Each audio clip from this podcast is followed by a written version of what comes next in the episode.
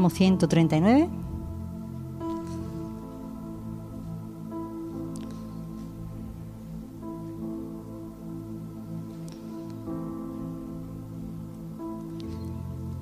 Del 1 al 6. Yo cada vez que, os digo una cita parece que estoy en la escuela dominical, porque lo digo Salmo y espero que todo el mundo busque en la costumbre. Salmo 139 del 1 al 6. Oh Jehová, tú me has examinado y conocido. Tú has conocido mi sentarme y mi levantarme. Has entendido de lejos mis pensamientos. Has escudriñado mi andar y mi reposo. Y todos mis caminos te son conocidos.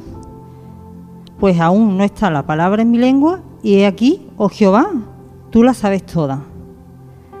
Detrás y delante me rodeaste, y sobre mí pusiste tu mano. Tal conocimiento es demasiado maravilloso para mí, alto es, no lo puedo comprender. Amén. Hay una película que se llama Atrapado en el Tiempo. Y esta película es sobre eh, un día que se repite, ¿no? La persona se levanta, vive ese día, pero es que resulta que cuando se acuesta y se levanta de nuevo es el mismo día. Y toda, todos los acontecimientos de ese día se vuelve a repetir una y otra vez. Por eso dice atrapado en el tiempo. Pero pensando en esto, realmente hay personas, creyentes o no creyentes, que se sienten así también, como atrapados en el tiempo, como que los días pasan en bucle, se repiten una y otra vez. El otro día, hablando con algunas de las mujeres, en nuestra charla mm, del working, pues hablábamos sobre esto y, y, decíamos, es que realmente la ropa, ¿no? Y hablábamos, parece que vemos el final del, bombo de la ropa y al siguiente día ha crecido. O la comida, ¿no? Y con eso hablábamos de, todo. Y realmente algunas veces la vida parece que se nos hace cuesta arriba y, y, nos carga. Hay días que son cansinos para nosotros, ¿no?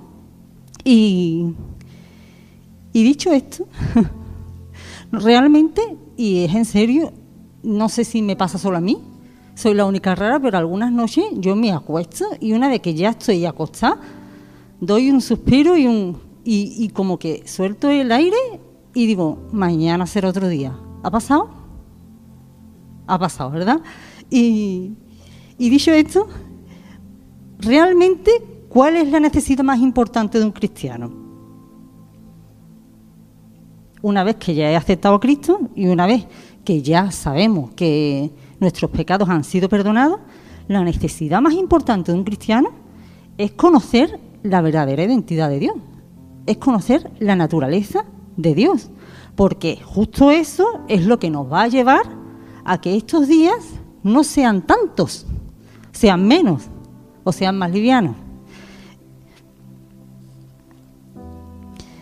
La mayoría de los cristianos suponemos que conocemos a Dios porque venimos a la iglesia. O conocemos a Dios porque normalmente en nuestro diario vivir escuchamos predicaciones. O porque le cantamos. Pero Job dijo una vez, de oídas te había oído, mas ahora mis ojos te ven. O sea, él conocía a Dios, conocía seguramente, seguro, sus padres eran creyentes, por decirlo de alguna manera, le habían enseñado acerca de Dios, acerca de respetar a Dios, lo vemos en su vida, le habían enseñado acerca de alabar a Dios, le habían enseñado acerca de ofrendar a Dios, incluso de las maravillas de Dios, le contarían lo que Dios había hecho, ¿no? Pero Job no conocía a Dios íntimamente, hasta un día. Dice, yo te conocía de oída, ahora mis ojos te ven hubo ahí un cambio. Y es que necesitamos ver a Jesús con ojos nuevos. Y, para ello muchas veces tenemos que desaprender para aprender.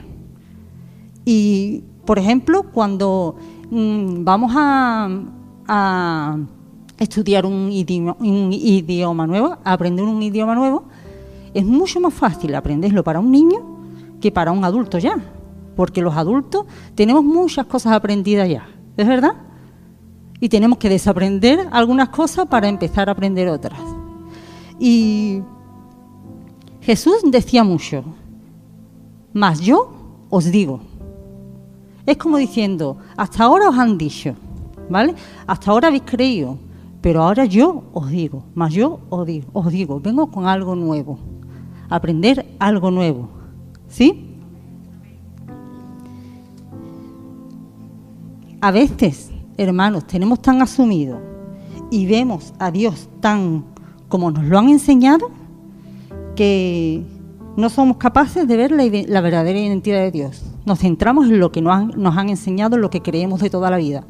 Y somos incapaces de darle la oportunidad a Dios de conocer realmente su identidad y su naturaleza. Pero si vamos a las escrituras, a la palabra de Dios, vemos que Dios no hace ningún misterio ni ningún secreto de su identidad. Al contrario, se revela tal cual es. Y además muestra su, naturaleza de una forma clara. Simplemente tenemos que ir a la escritura. Es lo único para conocer a Dios. Una de las cosas que Dios, nos dice en su palabra, que las escrituras nos revelan acerca de Dios, es que Dios es omni, no un ovni, sino omni, ¿no?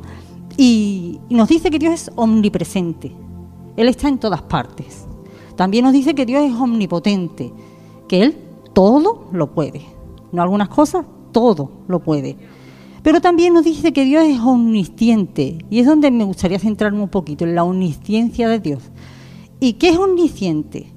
Pues no solamente es que Dios sea inteligente, que sí lo es, sino que Dios lo sabe todo. Y cuando digo todo, es todo. No hay ninguna pregunta que Dios no tenga la respuesta. No hay nada que pueda sorprender a Dios, porque Él lo sabe todo. Él tiene conocimiento de todo, de medicina, de física, de biología, de zoología, de genética, de todo. Tiene conocimiento de todo. Y en Hebreos 4:13 nos dice, todas las cosas están desnudas y abiertas a los ojos de Dios. Todas las cosas están desnudas y abiertas a los ojos de Dios. Así que si Él conoce todas las cosas, también te conoce a ti y me conoce a mí. Y no se le escapa ni un detalle, nada. Mateo 10:30. Pues aún vuestros cabellos están todos contados. Si se te cae un pelo, Dios lo sabe. Si se te cae mucho, lo sabe Dios y lo sabemos todos. ¿Es verdad? es evidente. No hay nada tuyo y no hay nada mío. Amén, Dani. Valiente. No hay nada tuyo y nada mío que se le escape a la atención de Dios. Nada. Desde el útero hasta el sepulcro. Ni un suspiro, ni un pensamiento, ni una palabra, ni un gesto, bueno o malo. Nada se le escapa a Dios. Y cuando tenemos claro que Dios es omnisciente, que todo lo sabe, estos días de los que estábamos hablando, lo vamos a afrontar de otra manera. Amén. David, el rey David, tenía palabras para todo. Él escribió más de un salmo y vemos que no se callaba, ¿no? sino que él hablaba y hablaba. Y, y, en los salmos él contaba de las maravillas de Dios y alucinaba con las cosas de Dios, con el poder de Dios.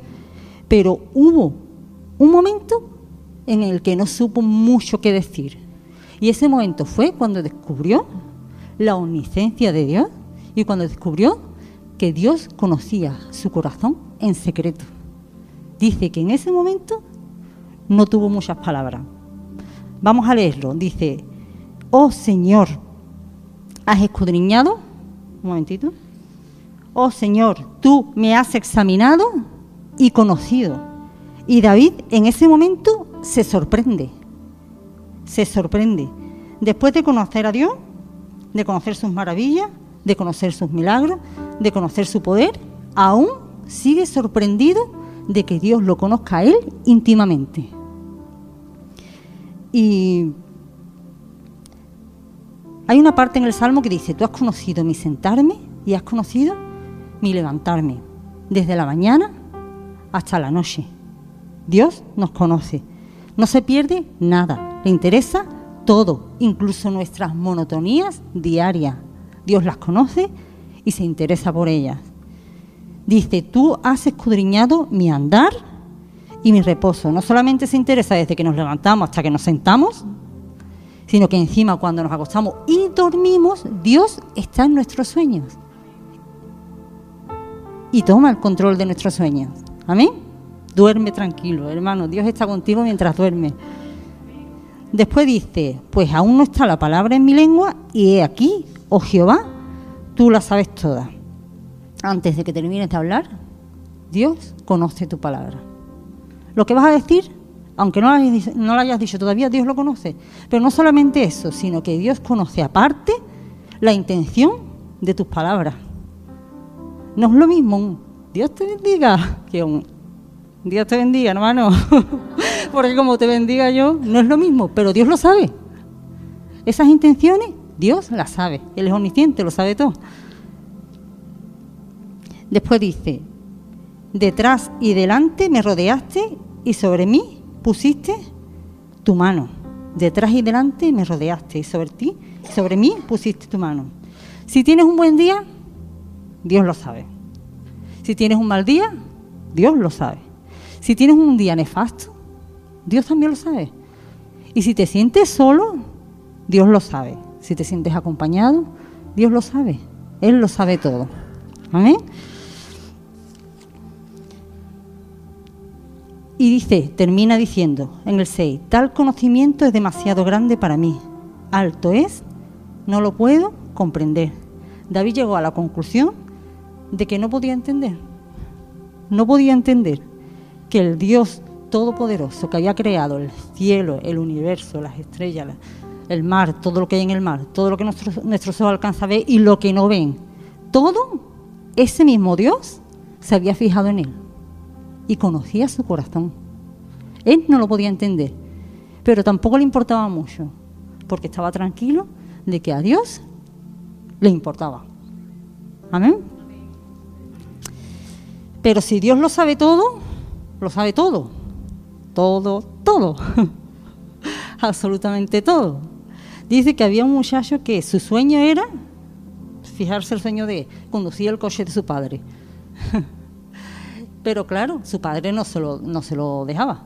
Y él un día tras otro decía, papá, déjame el coche, papá, déjame el coche. El padre, no, no, no, no. Hasta que cumplió 15 años, terminó la secundaria, empezó a trabajar con su padre y el padre decidió que a la vuelta del trabajo le iba a prestar el coche para que él lo llevara a casa. ¿Vale? Y un día lo llevó a la gasolinera. Le dijo, hijo mío, para que el coche ande, que ya le gasolina. pero no todas las gasolinas son iguales, o sea, no todos los coches necesitan el mismo, la misma, el mismo combustible. Hay gasoil, hay diésel y hay gasolina. ¿Vale? Sí, papá. Este coche necesita gasolina, ¿vale? Sí, papá.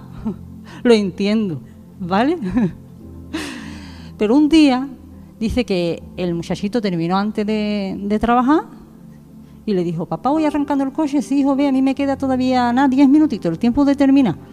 Y él se sentó en el coche, lo arrancó y vio que tenía poca gasolina.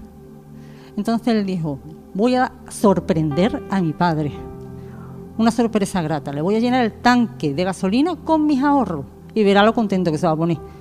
Y como la gasolinera está aquí cerquita, a la vuelta de la esquina, pues voy, lleno el tanque, vuelvo y ni se va a enterar de que he ido, pero después se va a ver el tanque lleno, ¿no? Pero ¿qué pasó? Que al muchacho este se le hizo un lío en la cabeza, gasolina, diésel, diésel, gasolina, que yo diésel. Y sabemos qué pasa cuando a un coche de gasolina se le echa diésel. Él arrancó humo por todos lados, el coche iba dando bote, un ruido que no vea. Pero él pensó, mi padre todavía no ha salido del trabajo él no lo sabe. Así que yo voy a aligerar, me voy a, quedar allí sentado en el coche esperándolo como si nada, como si no hubiera pasado nada. Y así fue. Su padre salió y dijo, arranca hijo. Digo, no, papá, hoy no tengo ganas de conducir, conduce tú. Así que condujo el padre. Y fue evidente, humo por todos lados, el coche dando bote, ruido por todos lados. Y el padre decía, ¿qué le pasa a este coche? ¿Qué le pasa a este coche? Y él calladito. Y al siguiente día el coche no arrancó, tuvieron que remorcarlo y él calladito. Incluso él decía, mi intención era buena, en verdad. Así que yo me iba a quedar aquí callado, que si no se conoce el crimen, si no se conoce el asesino, no. Y nada. Y así pasó una semana, pero él se sentía culpable. En su corazón había algo que no estaba tranquilo. Y una noche fue al cuarto de su padre y estando en el cuarto de su padre le confesó, papá, he sido yo. Yo he estropeado el coche. Si quieres, yo voy a trabajar duro, voy a darte todos mis ahorros para que arregles el coche y si no tienes arreglo, pues le compres uno nuevo, pero así así la cosa. ¿Sabéis qué le dijo el padre? Yo ya lo sabía, yo. Yo ya lo sabía. y es que es así, es que Dios lo sabe. Si estás en pecado, hermano, Dios lo sabe. Si tu conducta es impropia, Dios lo sabe. Si haces cosas indebidas, Dios lo sabe. Y es bueno que sepamos que Dios la sabe. ¿Por qué? Porque la intención de Dios en ningún momento es avergonzarnos, en ningún momento, sino quitarnos la culpa y darnos un nuevo rumbo. Amén. Así que Dios lo sabe todo. Si Dios conoce nuestros pecados, Dios también conoce nuestras cicatrices. Y todos tenemos cicatrices. Hay una frase que es típica. Si tú supieras, esa frase, si tú supieras, ¿no? Si tú supieras el daño que ha hecho el alcohol en mi familia, si tú supieras lo que es criar a un hijo que está enfermo desde que nació, o si tú supieras lo que es que te vayan a desalojar, por no poder pagar? No lo sé. Sinceramente, yo no lo sé. Pero Dios sí lo sabe. Tus cicatrices, Dios las sabe. Porque Él estaba ahí. Pero quizá ni siquiera sean cicatrices lo que tenemos. Quizá aún no llegue a ser cicatriz, sino que es una herida abierta y aún sangrante. ¿Sabéis qué? Que Dios también la sabe. En la Biblia hay un texto que dice, Salmo 56, 8. Dios recoge cada una de nuestras lágrimas y las escribe en su libro. Amén. Así que Dios no nos dice, no llores, hijo mío, porque lo que duele, duele. Si tienes que llorar, llora. Pero no hace falta que llores solo, porque Dios lo sabe y está contigo. Amén. Y ya para terminar, Dios también conoce nuestros actos de servicio. Y, a veces los días esos de los que hablábamos también lo trasladamos a nuestro servicio a Dios. Y parece que empezamos con la rutina, como que nos carga, nos cuesta, como que ¿para qué estoy sirviendo a Dios si al fin y al cabo nadie lo ve y si lo ve tampoco lo aprecia, ¿no? Pueden ser pensamientos que nos vienen a la mente, que de hecho podemos estar pensando eso ahora mismo, ¿no?